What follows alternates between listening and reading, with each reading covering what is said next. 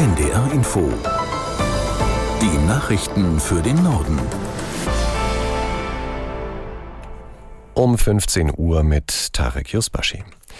Nach genau einer Woche ist die Waffenruhe zwischen der israelischen Armee und der Terrororganisation Hamas im Gazastreifen seit dem frühen Morgen beendet.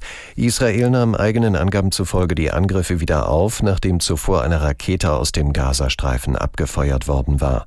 Aus Tel Aviv, Julio Segador. Avichai Andre, ein Sprecher des israelischen Militärs, wandte sich auf Arabisch direkt an die Bevölkerung im Gazastreifen und ruft sie auf, sich in sichere Zonen zurückzuziehen. Dazu wurden über Khan Yunis Flugblätter von Flugzeugen abgeworfen, in denen die Bevölkerung aufgefordert wird, die Stadt unverzüglich zu räumen und sich in den Südwesten Gazas zu begeben. Khan Yunis ist nach Gaza City die zweitgrößte Stadt des Gazastreifens.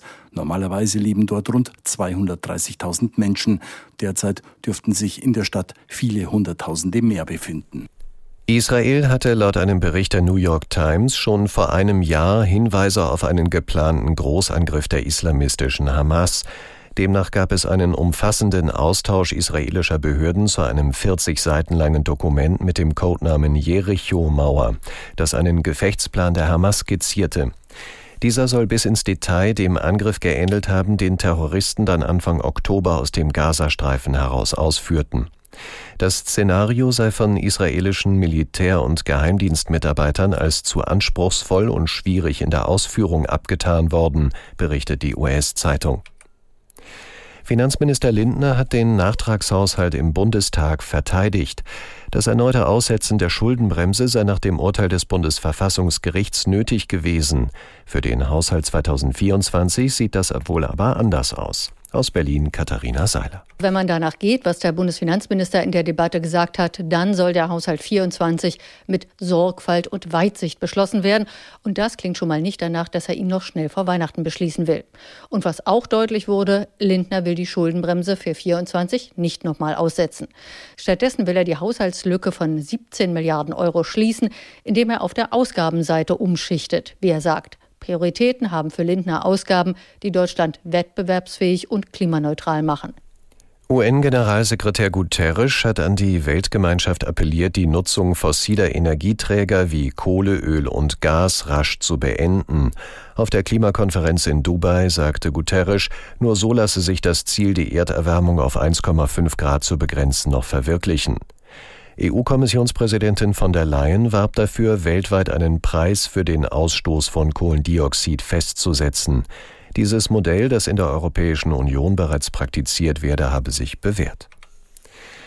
Wenn ein Wolf in einem Gebiet immer wieder Nutztiere reißt, dann soll er in Deutschland künftig schneller als bisher getötet werden dürfen.